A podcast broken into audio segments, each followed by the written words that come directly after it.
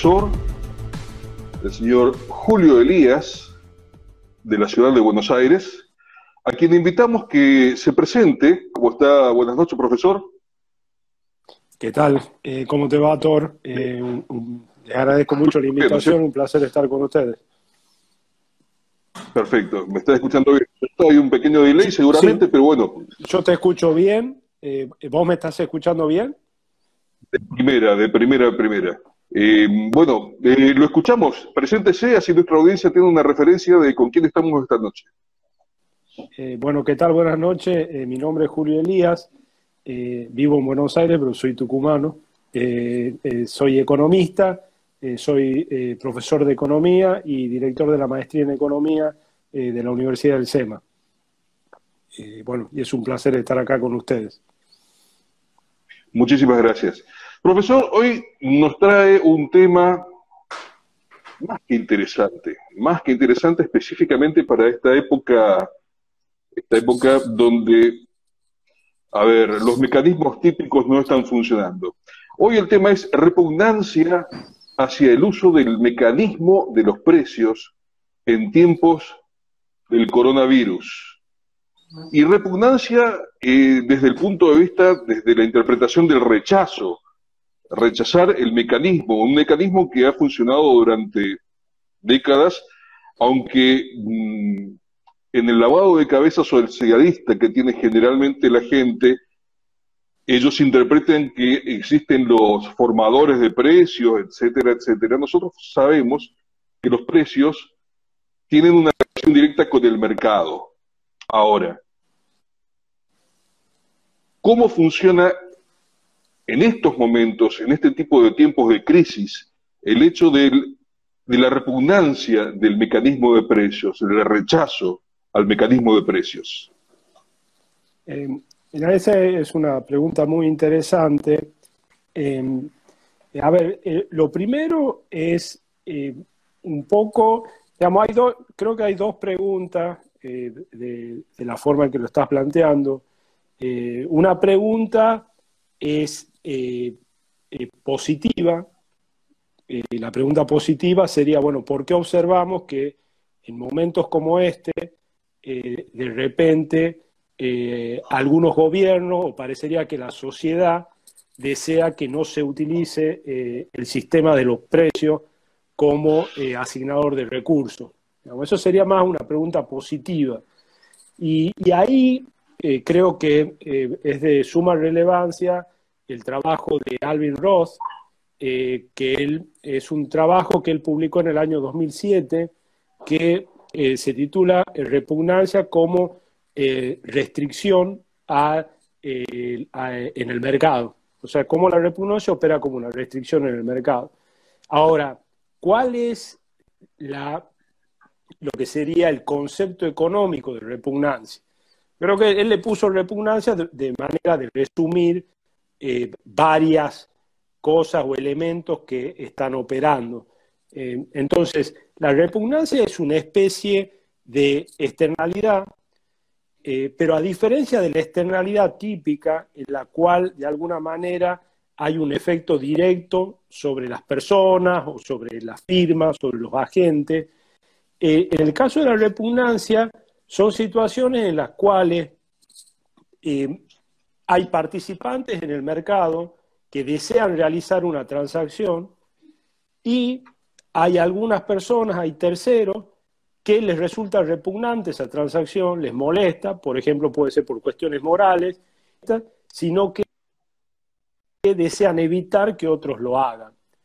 Eh, el ejemplo, eh, un ejemplo es el caso de el mercado de órganos eh, para trasplante. en gran parte de los países, a excepción de uno, existe una prohibición para la compra y venta, por ejemplo, eh, de riñones para trasplante. Entonces, hay una pregunta positiva es por qué observamos que en gran parte de los países no se utiliza el mecanismo de los precios para asignar eh, los órganos para, para trasplante. Ahora, una pregunta normativa sobre la cual podemos hablar, pero sobre la cual no, no voy a no, no, voy a discutir tanto, o por ahí todo dependerá, digamos, de, de los intereses que tenga vos al final, pero la normativa sería qué deberíamos hacer, o, sea, qué, es lo que se debería hacer. Y ahí depende el criterio, digamos, el criterio que, eh, que, se, que se tiene en cuenta. Entonces, por ejemplo, uno puede tener un criterio utilitarista, un criterio utilitarista te diría, eh, en general te diría que el mecanismo de los pre que hay que utilizar el mecanismo de los precios. Eh, ahora, creo que lo que es interesante en este caso para la pregunta que plantea es decir, a ver, ese trabajo maravilloso de, Hayek, que por lo menos en mis tiempos en la Universidad de Chicago eh, estaba en, varias listas de lectura, que es el uso del conocimiento en la sociedad.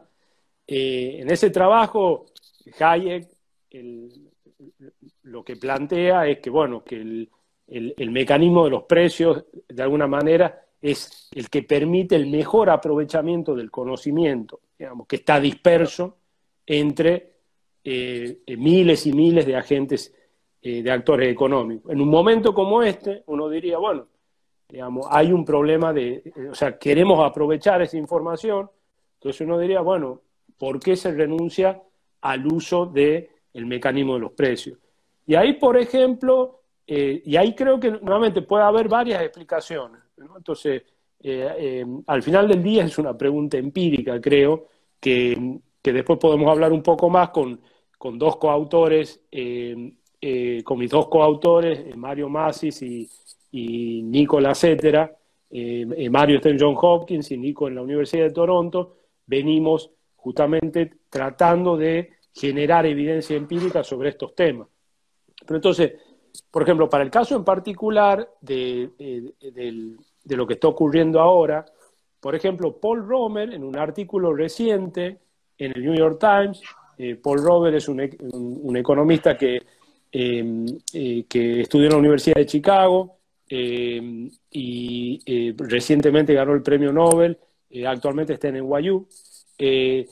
Y él, él vez lo que plantea es un poco, él dice, mira, en una situación como esta, en la cual vos de repente necesitas aumentar la producción, o sea, tenés una emergencia, necesitas un enorme aumento de la producción y muy posiblemente de forma temporaria, digamos, porque esperemos que esto no se va a extender por varios años.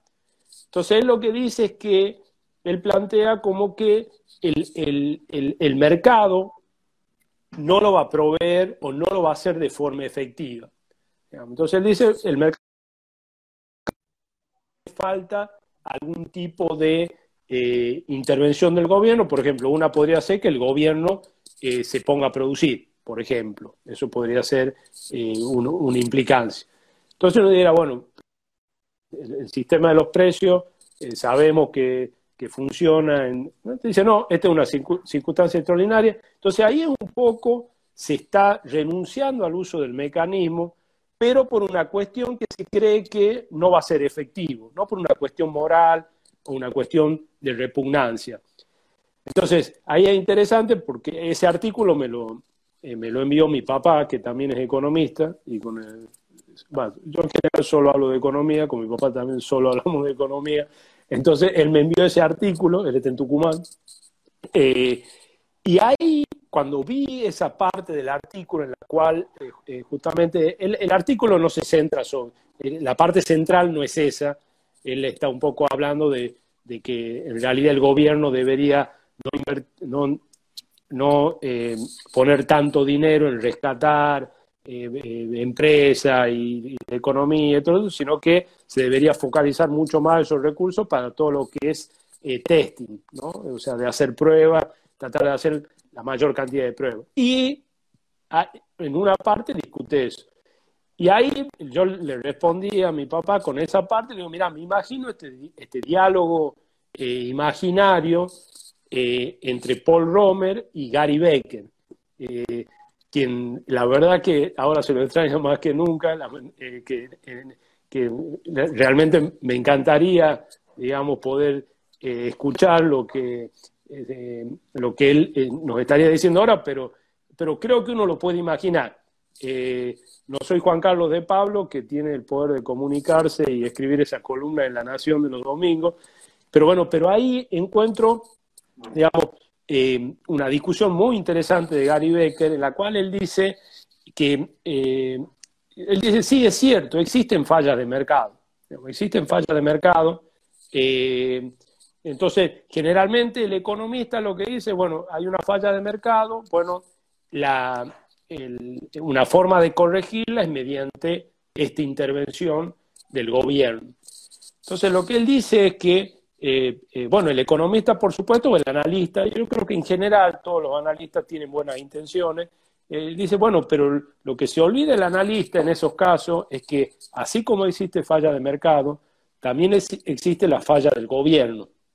Entonces lo que dice que lo que el, el analista está recomendando y cree que va a lograr o va a hacer el gobierno, el gobierno no lo va a terminar haciendo. Digamos, ¿Por qué? Porque también hay falla de gobierno y que muchas veces, o que en general, la falla de gobierno termina siendo peor que la falla de mercado. Entonces, ahí hasta inclusive él dice que es como que es hasta naif, digamos, pensar que el gobierno va a terminar haciendo exactamente esa política óptima que recomienda. Ahora, y esto también quiero volver a Hayek un poco. Eh, eh Rosen, eh, de, quien fui alumno en la Universidad de Chicago, y él falleció eh, muy joven, fue un gran economista, y él cuando nos hablaba de ese paper de Hayek, él lo que decía es que en realidad la motivación de ese paper de Hayek fue, eh, en ese momento se comienza a utilizar de forma eh, mucho más intensiva en la matemática para eh, el análisis económico. algo que creo que tiene mucho valor, digamos. sin embargo, Hayek en ese paper, él es como que, eh, él está alertando y él dice, eh, cuidado, que digamos lo que está ahí en la fórmula y que te da perfecto con la matemática, te dice, sí, el planificador central puede replicar el equilibrio de mercado, eso es, es algo matemático, pero es algo que no puede ocurrir, que es imposible que pueda ocurrir eh, en la práctica. Entonces, eh, de alguna manera ese paper surge como una crítica, digamos, al, no al uso de la matemática, creo yo, sino a la idea que si uno matemáticamente puede probar que un equilibrio eh, descentralizado eh, también se lo puede obtener de forma centralizada, es decir, a partir de un planificador, es lo que dice, no, cuidado, eso te da con la fórmula pero el, el, resultado del mecanismo del precio, ese proceso en el cual se aprovecha toda la información, eh, o se aprovecha al máximo de forma eficiente, eso es prácticamente imposible que se pueda lograr de otra manera. Entonces ahí es donde también vuelvo a Becker. Entonces ahí Becker también te diría, pero nuevamente, pero el punto acá, eh, creo, de Romer, más allá de eso, es decir, mira, yo no creo en la efectividad del mercado en un momento como este. esa es una parte. Entonces, eso sería una explicación positiva. ustedes pueden estar de acuerdo o no, yo puedo estar de acuerdo o no. Eso, eh, bueno, eso lo podemos discutir, pero es lo que uno observa. Lo que estamos observando es que gran parte de los gobiernos están tratando de no utilizar el mecanismo de los precios para solucionar esta emergencia, digamos. Eh, entonces, una parte puede ser simplemente decir, no, mira, en esta situación no es efectivo. Hoy también había un artículo en el New York Times que me envió eh, eh, Mario Masis, que, que, justamente también decía, era un historiador económico, que decía, en estos momentos no es bueno usar el mercado para solucionar el problema. entonces, eso es eh, una parte. Ahora, eh, otra parte es, por ejemplo, lo que mencionaba al inicio, que hay que como sociedad nos puede parecer eh, repugnante o que a muchas personas les puede parecer repugnante que en un momento como este se esté utilizando el mecanismo de los precios como forma de asignación de los recursos. Entonces, cuando uno piensa en asignar los recursos vía el mecanismo de los precios, cuando no hay heterogeneidad en el ingreso de las personas, o sea, cuando todos tienen el mismo ingreso, bueno, no despierta ningún problema. El problema es justamente cuando uno observa o cuando estamos pensando en una sociedad donde no todas las personas tienen el mismo ingreso. Sabemos que uno de los determinantes de la predisposición a pagar es el ingreso.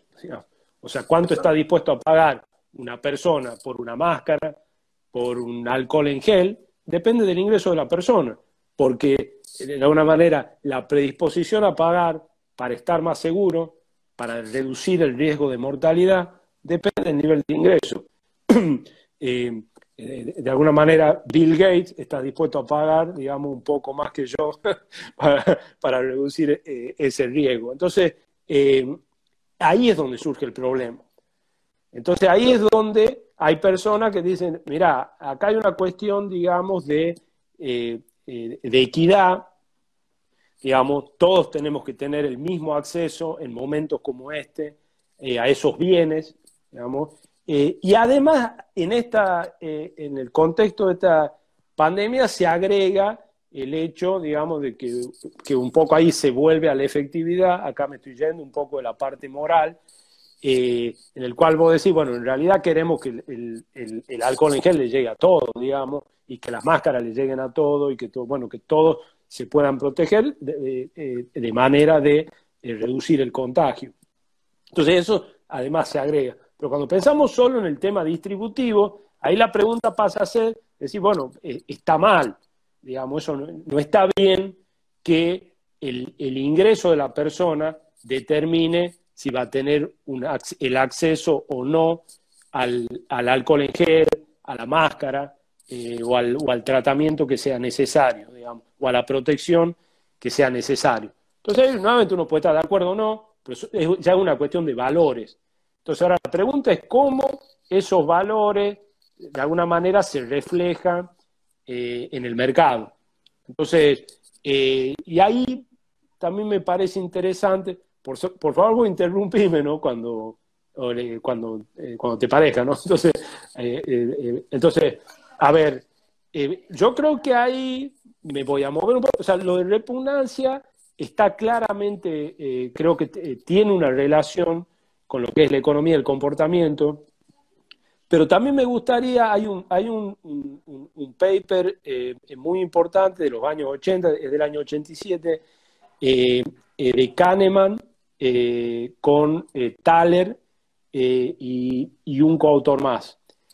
Que ahí es interesante porque ellos ahí lo que discuten es, digamos, si importa o no esta idea de injusticia de la injusticia, de lo que, por ejemplo, en este caso uno podría considerar injusto que haya personas que no puedan tener acceso eh, a una protección, eh, eh, a una protección en contra del, de este virus, por el hecho de que no tienen recursos, de que, de que, de que, de que sus ingresos son, son bajos.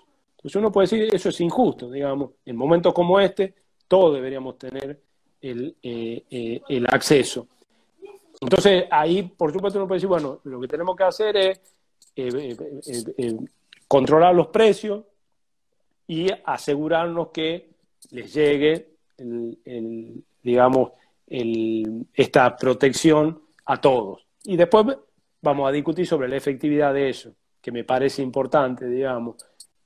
porque nuevamente, es algo que decía Milton Friedman, digamos, las políticas no hay que juzgarla, eh, digamos, por las intenciones, sino que hay que juzgarla, digamos, por, el, su efectividad y por los resultados. Entonces, yo no tengo duda de que en momentos como este, estoy seguro que, eh, que todos quieren ayudar y que todos eh, queremos, bueno, que, que, que, se pueda mejorar y que se solucione el problema. Ahora, por supuesto, hay distintas propuestas. Eh, y ahí no me quiero ir un poco, pero también algo que hace muy interesante este problema, creo, eh, eh, obviamente la importancia que tiene, pero también el hecho que tenés, por lo menos en economía, y creo que hasta, en la, hasta, en, la, medicina está ocurriendo lo mismo, que tenés personas economistas muy buenos y que tienen opiniones totalmente encontradas sobre cuál es la política que se debería implementar, digamos. Entonces, eso yo creo que en alguna manera nos tiene que, digamos, tiene que haber conciencia que acá no hay una cuestión de, de, bien y mal, sino que hay una cuestión de que, bueno, son simplemente eh, eh, distintas visiones sobre un mismo problema, lo que, lo que lo hace interesante. Pero volviendo un poco a lo que, a lo que te mencionaba recién. Diría, disculpe, profesor, diría que ni siquiera hay una eh, doctrina completamente este, establecida sobre este tema. recién, entre los comentarios de los, de los que están viendo nuestro, nuestro vivo, eh, aparecen, por supuesto, algunos que dicen, este, desde una posición eh, más cerrada sobre la historia del liberalismo, diciendo que el mercado no tiene fallas desde su punto de vista. O sea, es, es, una, es una parte del, de, la doctrina que entienden este, los iniciados básicamente en la historia del liberalismo. Dicen, el mercado no tiene fallas, el mercado siempre equilibra, siempre homogeniza todo. De todos modos, esto, eh, como usted lo está relatando, no tiene una situación definida, sino que está en pleno estudio. Si bien este, este fenómeno se viene estudiando desde la época de Hayek, este es un momento propio como para ver cuán ciertas son las situaciones o no, porque una pandemia global donde las eh, el caso se vuelve tan extremo, es algo que no viene ocurriendo hace eh, más de 100 años. Entonces, eh, estamos inclusive en una situación donde toda la rueda de la productividad se ha detenido por primera vez en 200 años. Entonces, estamos en un momento en donde todas estas teorías están entrando en, una situación de prueba y estamos tratando de vivenciar de alguna manera si es eh, cierta una posición o la otra. Ahora, de todos modos, esto, ¿qué, eh, eh, puede estar ocurriendo de la misma manera en diferentes latitudes? Porque seguramente en la situación extrema que está en nuestro país, particularmente, digo, este, extrema, nosotros venimos en una caída libre económica desde hace bastante tiempo. Eh, la crisis de la pandemia, el COVID, no nos agarra en la mejor de las situaciones y no sé si el punto de laboratorio para, esta, para estos papers, para estos estudios sobre la economía, no es más que interesante hacerlo sobre la situación argentina. ¿Cómo lo ve usted al respecto? O sea, es muy distinto cómo puede estar ocurriendo esto a nivel Argentina, Latinoamérica, Sudamérica, lo que ha ocurrido en, Asia, lo que ha ocurrido en Italia. Eh, ¿El fenómeno se ve de, diferentes maneras? Eh, mira, a ver, yo creo que hay un, eh, nuevamente, yo creo que hay un, denominador común, en el sentido, un poco lo que decía al inicio.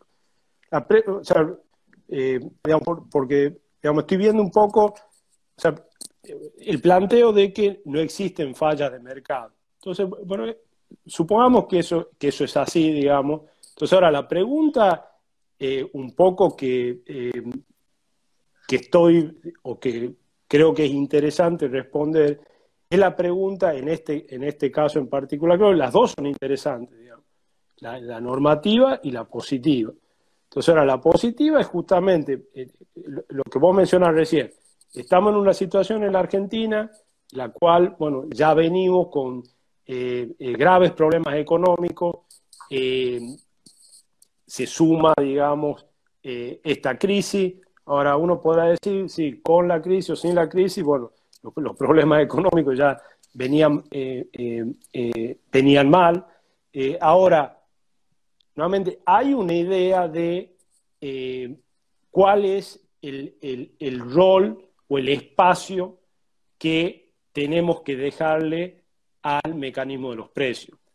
Creo que eh, en la Argentina eh, en particular no se le deja tanto espacio, no se le viene dejando tanto espacio, y creo que muchos de los problemas te diría que gran parte son justamente porque no se utiliza el mecanismo de los precios eh, eh, en distintas áreas.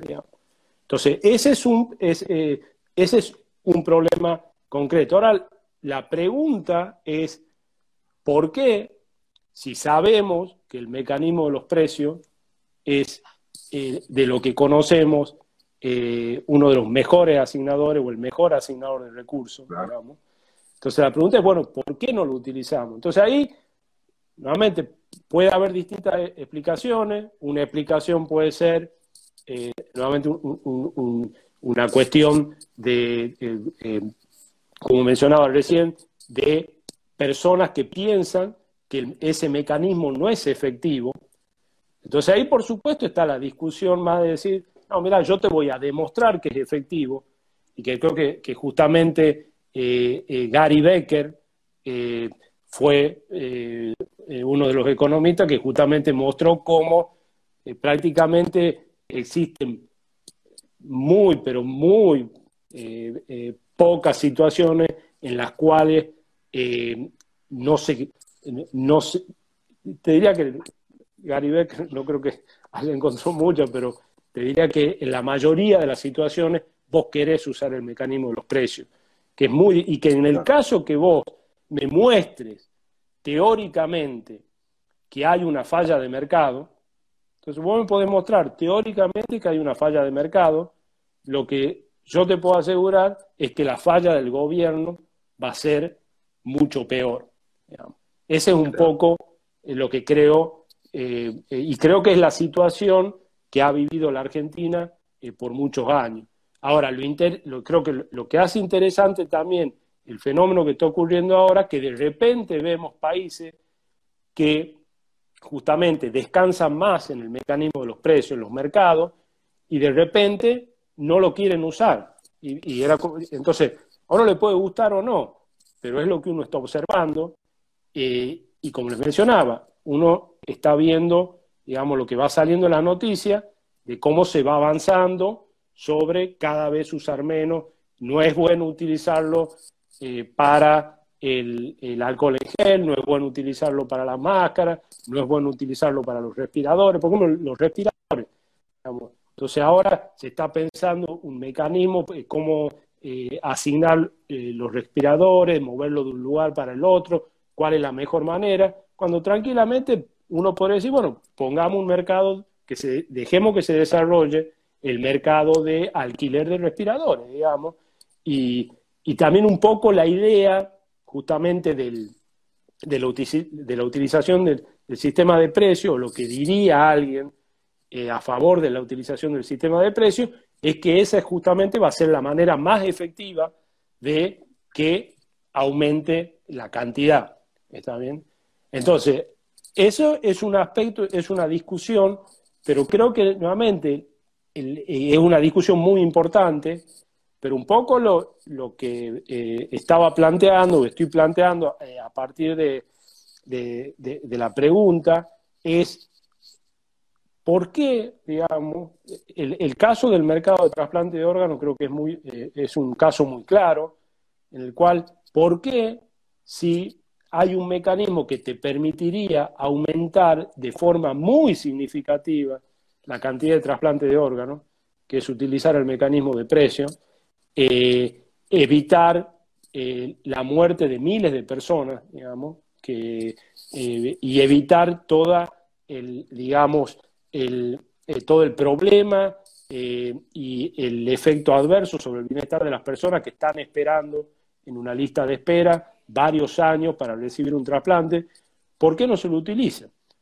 Entonces, ahí nuevamente volvemos a lo que mencionaba eh, recién, digamos. Entonces, ahí Alvin Roth plantea esta idea, dice, mira, no en ciertas situaciones hay ciertas transacciones, ciertos mercados que a gran parte de la sociedad les resulta repugnante, les parece que está mal. Y no solamente eso, sino que ellos quieren evitar que ocurran ese tipo de transacciones. Entonces, por ejemplo, en, este caso, digamos, se quiere evitar que ocurran transacciones de ventas de alcohol en gel a 500 eh, eh, pesos, digamos.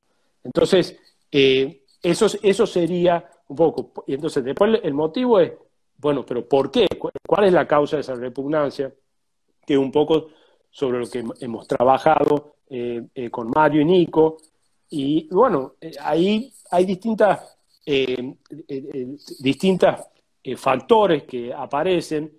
Uno de ellos, por ejemplo, puede ser que hay personas que les parece que es injusto, digamos, que la asignación se realice de esa manera.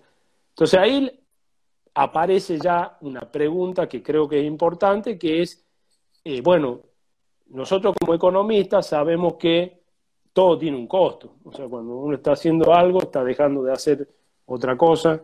Cuando uno está pensando en algo, está dejando de pensar en otra cosa. Por eso uno tiene que elegir bien en, qué va a pensar. Entonces, eh, todo tiene un costo, digamos. Entonces, eh, ahora, hay un eh, digamos, un trade-off, hay una tasa a la cual las personas están dispuestas a intercambiar lo que uno podría llamar valores morales, eh, nuevamente como puede ser el, eh, deseo de, justicia, el, equidad, digamos, estar en contra de lo que sería la explotación, eh, a cambio de lo que uno también es un valor moral, que sería, si uno quiere, un valor utilitarista, pero a cambio de ganancias de eficiencia. Nosotros lo que encontramos es que efectivamente que sí, digamos, que las personas cuando, cuando se muestra que un sistema, que un mecanismo es muy efectivo para eh, proveer, digamos, en, eh, por ejemplo, en el caso de los trasplantes de órganos, cuando uno muestra que el mecanismo de los precios va a lograr aumentar mucho la cantidad de trasplantes y reducir la cantidad de muertes de personas eh, en lista de espera, nosotros efectivamente encontramos que hay personas que, cambian de opinión, que están dispuestas a aceptar el sistema, a pesar que no les parece que sea lo ideal, que haya una persona que vende un riñón, por ejemplo, en vida, digamos. Entonces, que no le parece que es lo ideal, pero cuando se muestra que es efectivo, eso eh, eh, las hace cambiar de opinión. Obviamente no a todos, digamos.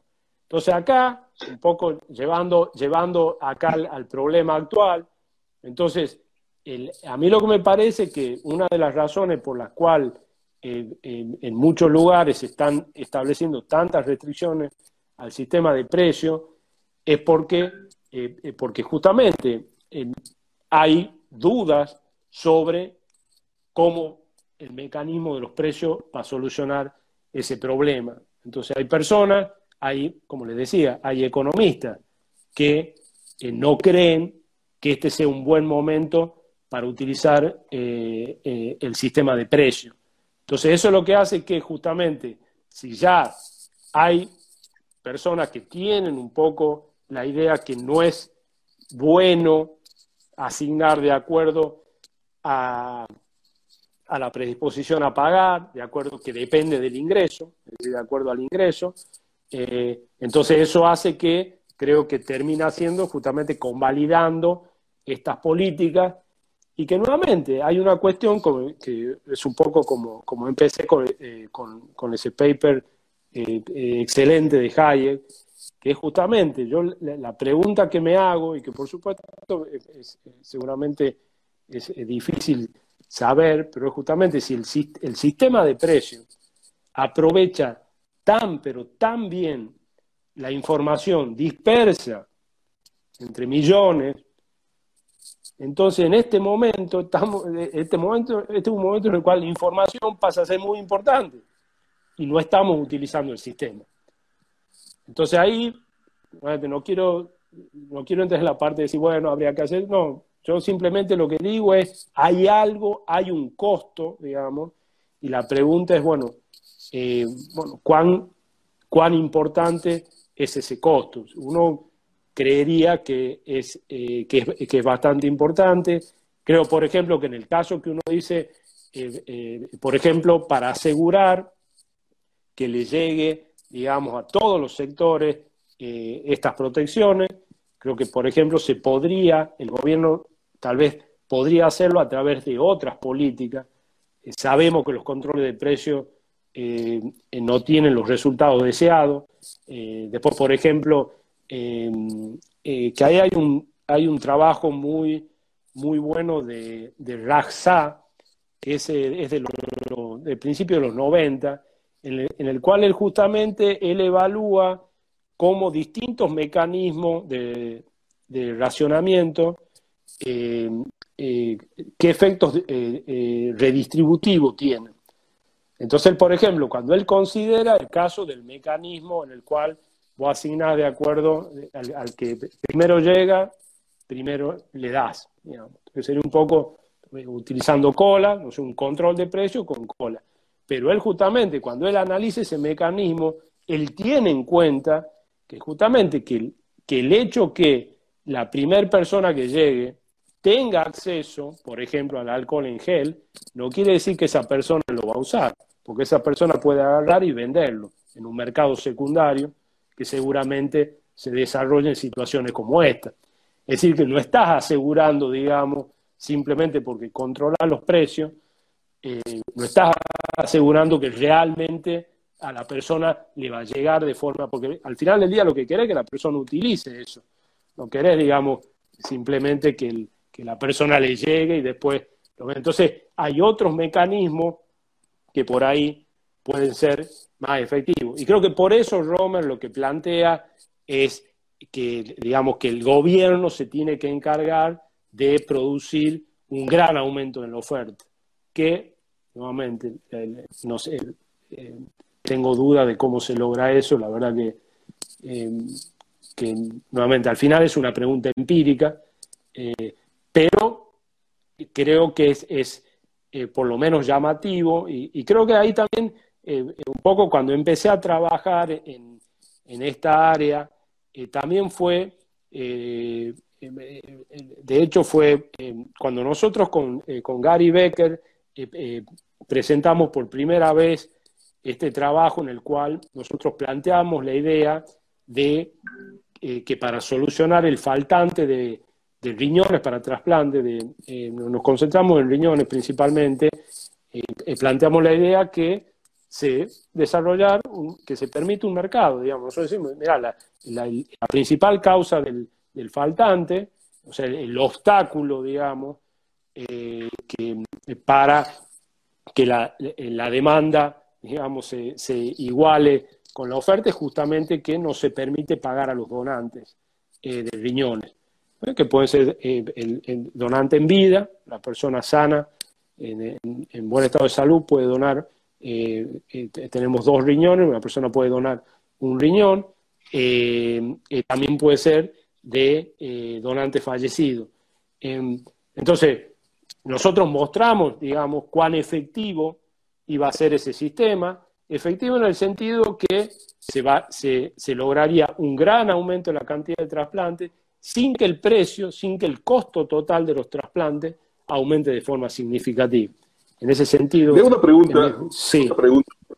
¿De dónde viene el concepto de repugnancia al mecanismo? Porque eh, si yo me pongo a pensar, cuando usted hace mención de una situación tan extrema como el, justamente el tratar de acomodar eh, el, faltante de órganos para, eh, para trasplantes a partir de los precios, seguramente al, al común de la gente, no a todos, pero al común de la gente, el que está ajeno a los sistemas de precios y económicos, se le aparece el fantasma de la idea de que existiendo un precio en, en, los órganos, eh, puede existir automáticamente un, digamos, qué sé yo, un mercado negro donde no solamente eh, lo que se está eh, traficando sean órganos de personas fallecidas o, o, manejadas por los, por los propios este, portadores de los órganos, porque me, sobra un riñón, puedo vender uno, sino que existe ese fantasma de que van a aparecer este, eh, organizaciones eh, dedicadas a secuestrar gente, extraerle órganos y a partir de eso generar las ganancias importantes con esto. Digo, desde ahí aparece la idea de la repugnancia eh, al igual que justamente tratándose en este momento del caso eh, de la epidemia, eh, de los que hacen, eh, los que pretenderían hacer negocio con el alcohol en gel, como usted lo menciona, y que es necesaria la aparición de un jugador como el gobierno, cosa que nosotros, particularmente todos los liberales, descreemos, así como usted lo dice, que sea el jugador más efectivo que pueda realmente llegar a establecer un, un equilibrio en el mercado. Seguramente que no, pero viene de ahí todo eso, ¿no? A ver, eh, eh, eh, es muy interesante lo, que acabas de mencionar. A ver, en el caso, digamos, en el caso del, digamos, del actual, digamos, en contra de, o sea, del control de precios para que no se hagan grandes beneficios a partir de esta situación de emergencia, ahí creo que ese es justamente eh, una de las principales, si querés, eh, eh, preocupaciones o rechazo que genera, digamos, el sistema de precios. Ahora, en el caso de, los trasplantes de órganos, fíjate que los incentivos para que se desarrolle un mercado negro de ese, del tipo como que, como que el que vos mencionas es muchísimo mayor bajo el sistema actual de prohibición.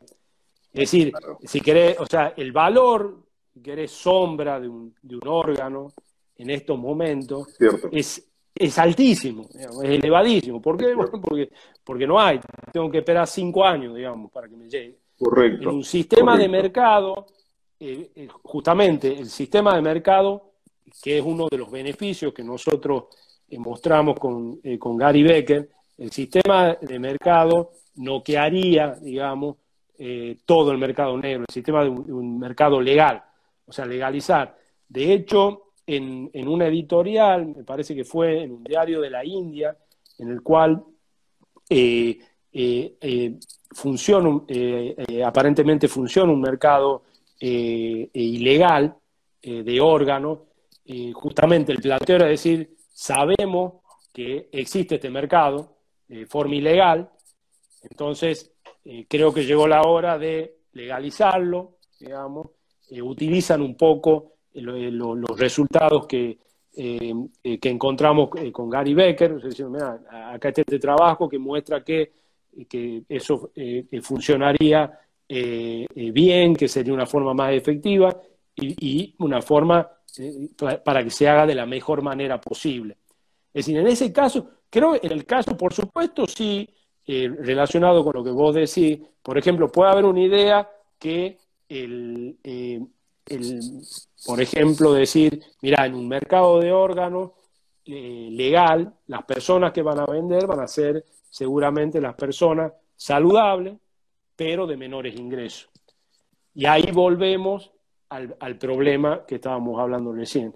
O sea, decir, mira, en este caso sería el oferente, depende del nivel de ingreso. En el caso eh, del eh, actual, es el, que tiene acceso, el, demandante, digamos, eh, también va a depender de su nivel de ingreso. Digamos, las personas con mayores ingresos están dispuestas a pagar más por estos bienes, digamos, para protección en contra del virus, y son las que eh, requieren un precio muchísimo mayor para eh, vender un riñón. Entonces, de alguna manera, nosotros con Becker lo que mostramos es que el, donante, primero que nada, mostramos que en ese mercado, si se permite en la comercialización de los dos, de órganos de donantes fallecidos y de donantes vivos, que tienen un, buen grado de, sustitución, eh, nosotros mostramos que gran parte de los órganos eh, eh, provendrían de eh, los donantes fallecidos, pero el donante marginal, el vendedor marginal en el mercado, sería un donante vivo. y nuevamente, nosotros mostramos que no es que el, el, precio se multiplicaría, cuando uno considera el costo total de trasplante, nosotros mostramos que no es que el precio se multiplicaría por 10, sino de hecho nosotros mostramos que aumentaría un 15% el costo total. En ese sentido, es efectivo, digamos. Lo que sí me parece es que seguramente eh, existiendo un, mercado más abierto en esta situación, eh, el jugador que entraría a, arruinar todo sería seguramente el gobierno aplicando impuestos porque no perdería la oportunidad más que seguro eso sí, de encontrar un lugar para recolectar nuevamente. Y siendo un mercado con valores tan elevados, le aseguro que el gobierno diría, acá hay un pedacito bastante interesante para que yo me lleve. Eh, profesor, eh, estamos cercanos ya al, tiempo. Quiero agradecerle muchísimo su, eh, su participación. Le doy la oportunidad, no la oportunidad, por favor, le doy la, palabra por si quiere cerrar más o menos alguna parte del concepto o quiere saludar como, como usted le parezca. Eh, nosotros estamos eh, terminando, así que por eso mismo, eh, doctor, el profesor Julio Elías, disculpe, este, el micrófono es para usted ahora para dar un cierre a, este, a esta entrevista. Sí, creo que para cerrar, creo que un punto importante es, digamos, cuándo utilizar el mecanismo de los precios para la asignación de recursos. Lo que hemos discutido, digamos, en, este encuentro muy interesante es, eh, digamos, una cuestión eh, más positiva, en el sentido de estamos observando que no se está permitiendo su utilización. Y ahí puede haber dos, por lo menos dos causas que no son excluyentes. Una de ellas es la creencia de que el sistema no va a ser efectivo, porque este es un caso excepcional. Eh, y otra, la idea esta de repugnancia hacia un sistema en el cual, eh, en, un principio, yo no creo que eso sea así, creo que justamente si se deja trabajar al mercado, se va a llegar de forma mucha, mucho más efectiva y la distribución se va a hacer mucho más efectiva de estos bienes que ahora son eh, tan necesarios, pero la idea que, que, que esa asignación, sí, eh, eh, que esa asignación sería, de acuerdo, bueno, que tendrían acceso solo los más ricos. entonces, ahí creo que es interesante justamente que de alguna manera hay una relación entre las dos, porque justamente nosotros encontramos que para el caso de los mercados de órganos para trasplante, cuando se muestra la efectividad que puede tener ese sistema, digamos, eh, eh, el gran aumento eh, en la cantidad de trasplantes y en el bienestar que va a generar, se muestra que las personas son, es más probable que lo acepten. Entonces, por eso creo que, es, que es muy, muy importante justamente el, generar, bueno, evaluar y de forma científica, digamos, cuán efectivos pueden ser estos sistemas. Y justamente esta situación nos tiene en estos momentos eh, de esta manera porque no hay un acuerdo y eh, nuevamente hay economistas, como yo les mencionaba recién, Paul Romer, a quien considero que es un gran economista, que él está diciendo que este no es un buen momento para usar el mecanismo de los precios para estos bienes en particular. Digamos, hace falta un rol importante del gobierno. Y por otro lado, hay otros economistas eh, eh, tan buenos como Paul Romer que dicen eh, que no están de acuerdo, digamos. Entonces, que, que, dicen, este justamente es un momento en el cual hace falta el mecanismo de los precios. Y hay un poco como para, no, quiero tomar más tiempo, pero hay una, hay una, unas encuestas muy interesantes que hace la Escuela de Negocios de, la Universidad de Chicago, es un panel que tienen eh, eh, con eh, encuestados, que son un grupo de 30, 40 economistas muy importantes de Estados Unidos, que le hacen preguntas de distintos tipos de política, en general son de política pública. entonces ahí el, primer punto interesante es que en algunas cosas están todos de acuerdo, pero hay muchos, pero muchos temas eh, hasta inclusive, por ejemplo, sobre salario mínimo, que están en desacuerdo, digamos, estos economistas, que son economistas, todos nuevamente economistas muy, pero muy buenos eh, de universidades americanas. Eh, yo estuve viendo, hicieron una encuesta sobre control de precios cuando hay una emergencia. Ellos tomaban el caso porque me parece que hacía poco había ocurrido el huracán eh, Katrina. Entonces era justamente si estaban de acuerdo, porque en Estados Unidos hay leyes en contra de lo que ellos le llaman el, price gouging, si ellos estaban de acuerdo o no con esas leyes. Y gran parte estaba en desacuerdo, gran parte estaba en desacuerdo. Uno de los que estaba de acuerdo eh, es eh, Angus Deaton, que es eh, Premio Nobel de Economía, y él lo que decía es, no estoy de acuerdo porque creo que en momentos como ese no tiene que primar conceptos de eficiencia, sino de equidad. Entonces ahí yo creo, entonces ahí dejo la pregunta que justamente de, bueno, ¿cuál sería el efecto? Digamos, ¿qué les parece?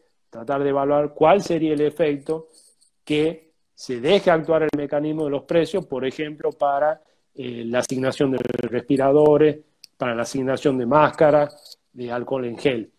Eh, entonces, más que con una conclusión, lo dejo con una pregunta y y me parece que un poco lo que hemos desarrollado en esta discusión es la idea que este, parecería conflicto entre, que existe, parecería que existe, entre eficiencia y estos valores eh, morales, que nuevamente, si uno piensa en el utilitarismo, bueno, también es un valor moral. Entonces uno puede decir, por ahí hay un conflicto entre utilitarismo y otros valores morales. Eh, Así que eh, les agradezco muchísimo. Se nos termina el tiempo, así que lo estoy saludando. Le agradezco muchísimo la, presencia. El tema ha sido más que interesante. Este, esto va a estar a partir de mañana. Este, todo este reportaje va a estar subido en el canal de YouTube de nuestro eh, Club de la Libertad, así que ahí lo van a poder ver todos los que no hayan podido estar eh, presentes ahora en el vivo y usted mismo lo va a poder eh, recapitular mañana mismo. Le agradezco mucho su presencia, profesor Julio Elías. Nos volvemos a encontrar en cualquier momento. Lo dejo libre, lo libero y yo me quedo haciendo un par de presentaciones para lo que van a ser las, eh, las próximas apariciones aquí en el canal en este Conversando con el Club de la Libertad. Muchísimas gracias, profesor. Muchas gracias eh, a vos y bueno y a, todos los que eh, estuvieron eh, escuchando. Así que un placer. Buenas noches. Y a nuestra audiencia le seguimos manteniendo informados de que mañana a 21, como siempre acá, en Conversando con el Club de la Libertad, lo vamos a tener al señor Martín Simoneta, el director ejecutivo de la Fundación Atlas 18 53 con el tema ocho hábitos que un líder populista no puede ignorar. En ese caso va a estar entrevistado por nuestro director del club, el abogado, el doctor Edgardo Zabula. El sábado 18, también a las 21, eh, la edición lo va a tener presente a nuestro querido amigo, el economista Diego Giacomini, el socio de Javier Milei, por si le hace eh, falta alguna referencia, que va a estar entrevistado por Alberto Marina Méndez, el presidente del Club de la Libertad. Diego y Alberto van a estar tocando el tema crisis mundial y crisis argentina, similitudes y diferencias. No es lo mismo, no es lo mismo. Y el domingo 19 lo vamos a tener a Guillermo Lanfranconi, creador del Centro Argentino del Gasto Público, revisando el gasto público, hablando de el asfixiante Estado, eso que nosotros los liberales conocemos y que en realidad todo el pueblo argentino conoce cómo es el asfixiante Estado. El pueblo argentino me refiero al pueblo productivo argentino, no el que está del otro lado, no el que vive del Estado, justamente. En este caso, nuevamente la entrevista se estará a cargo de Edgardo Sabula, el abogado y director del, club. Y finalmente, eh, última parroquial, lunes 20 hacia la crisis crediticia global. En este caso lo tendremos a otro muy conocido economista, Miguel Boyano, alguien que suelen ver todos en televisión, va a estar acá siendo entrevistado por eh, Caito Leconte, por Ricardo Caito Leconte, otro de los directores del Club de la Libertad. Muchísimas gracias por haber estado. Eh, Esta ha sido la edición de hoy. Nos volvemos a encontrar cuando sea, cuando dispongan que yo esté a cargo de la entrevista, a menos que me echen, pero bueno,